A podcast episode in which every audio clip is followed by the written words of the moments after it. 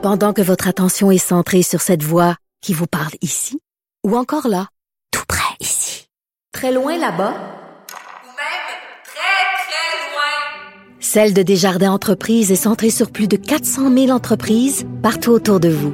Depuis plus de 120 ans, nos équipes dédiées accompagnent les entrepreneurs d'ici à chaque étape pour qu'ils puissent rester centrés sur ce qui compte, la croissance de leur entreprise.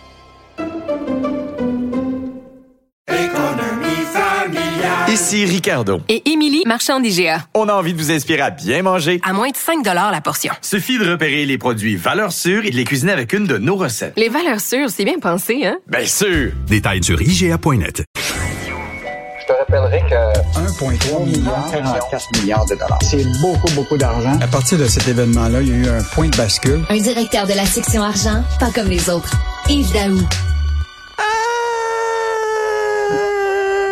Ça, c'est notre pouvoir d'achat qui tombe. Ah! Est-ce que, est-ce que tu penses que le prince Charles est touché par l'inflation, ça?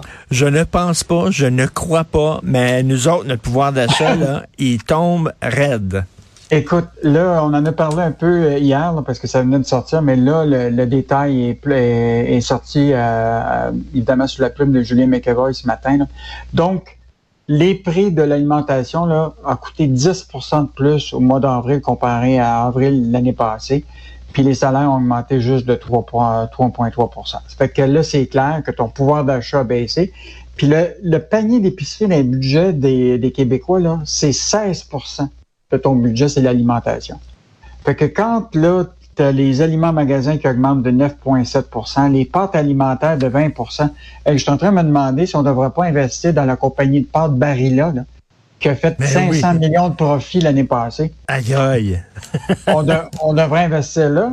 Euh, écoute, les, la tasse de café, 13% le pain, 12% Écoute, c'est le temps d'investir dans Weston au Québec. Ben oui. Euh, écoute, ça, ça se multiplie. Et comme disait Sylvain Lazare, on est comme, on pense que c'est le pire est, euh, est passé, mais c'est pas vrai. On est juste en première période. Imagine-toi. Mais, c'est fou parce que le prix du pain a augmenté, mais le salaire du gars qui fait le pain a pas augmenté, lui. Non, puis celui qui vend le pain en distribution de la famille Weston, eux autres se sont enrichis avec des, des profits énormes cette année.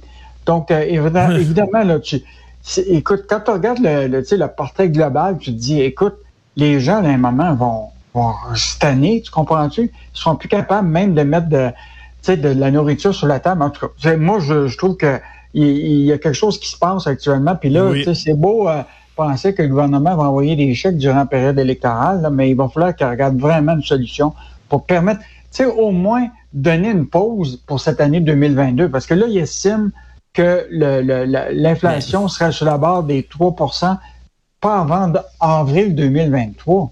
Mais tu sais, ces entreprises-là qui disent oui, mais c'est à cause des problèmes de transport, oui, c'est à cause de l'essence, oui, c'est à cause de ci. Il faut augmenter le prix de nos denrées alimentaires. Tu dis, OK, bon, je comprends, mais sauf que leur profit devrait pas augmenter parce que s'ils augmentent le prix des denrées, c'est juste pour compenser pour les pertes à cause. Mais là, tu vois que non. Euh, les Non. profits de ces entreprises-là augmentent. Ça veut dire qu'ils sont en train de nous fourrer, évidemment. Fait que L'aube, là, Métro, tous les grands distributeurs ont vu leur profit euh, augmenter. Ben là, Donc, euh, puis, euh, puis ça, c'est clair. Puis les salaires n'ont pas augmenté, là, tu sais. ben non. de, de 3, 3,3 euh, de plus que 3,3 3 là. Fait que, il y a quelque chose qui, qui est un peu insidieux dans tout ça. Puis moi, je, bon, les, Mm. les gens sont peut-être se disent bon, on va laisser le vent passer, puis on verra en 2023. Mais euh, en tout cas, pour le moment, là, c'est- vraiment la catastrophe pour les consommateurs. Donc, un pouvoir d'achat qui chute drastiquement. Puis les gens vont devoir regarder euh, toutes sortes de solutions pour euh, s'en sortir parce qu'ils n'auront pas plus d'argent dans leur portefeuille. Puis là, ce qui arrive, c'est que pendant la pandémie, les gens avaient moins dépensé. Euh, écoute, les rendements à la bourse allaient bien. Euh, tout allait, euh, puis il y avait un taux d'épargne plus élevé, mais là, le taux d'épargne, oublie ça, là, ça, c'est, ça a complètement disparu. Ben oui, écoute, là, puis euh, les gens qui veulent acheter une maison, bonne chance. Là, les jeunes, ça va, ils pourront pas acheter une maison. Euh, euh, mais ceux qui ont fait des affaires d'or aussi pendant la pandémie, ce sont les fraudeurs. Écoute, très bonne chronique de Pierre-Olivier Zappa dans- ce matin dans la section argent, les fraudeurs ratoureux. Écoute, tu sais, il existe un centre antifraude de la GRC là, que tu peux appeler quand tu, tu sens que tu as eu une fraude. Là. Et ils ont recensé en 2021 que les Québécois s'étaient fait voler 30 millions de dollars. Sauf que ça, c'est juste ceux qui appellent. Parce qu'il y en a une majorité qui appellent pas. Et c'est le cas de, de, de, de Pierre-Olivier euh, Zappa ce matin, de Dominique Trudel, un entrepreneur en construction. Écoute bien, il se fait appeler. C'est un gars qui se fait passer pour un agent antifraude de Desjardins. Puis il dit, on fait une vérification de routine. Fait que le gars, il l'écoute. Ce qui est fascinant, c'est que le, le gars a l'air à avoir pas mal d'informations sur cet entrepreneur-là. Il y avait comme du détail d'informations confidentielles.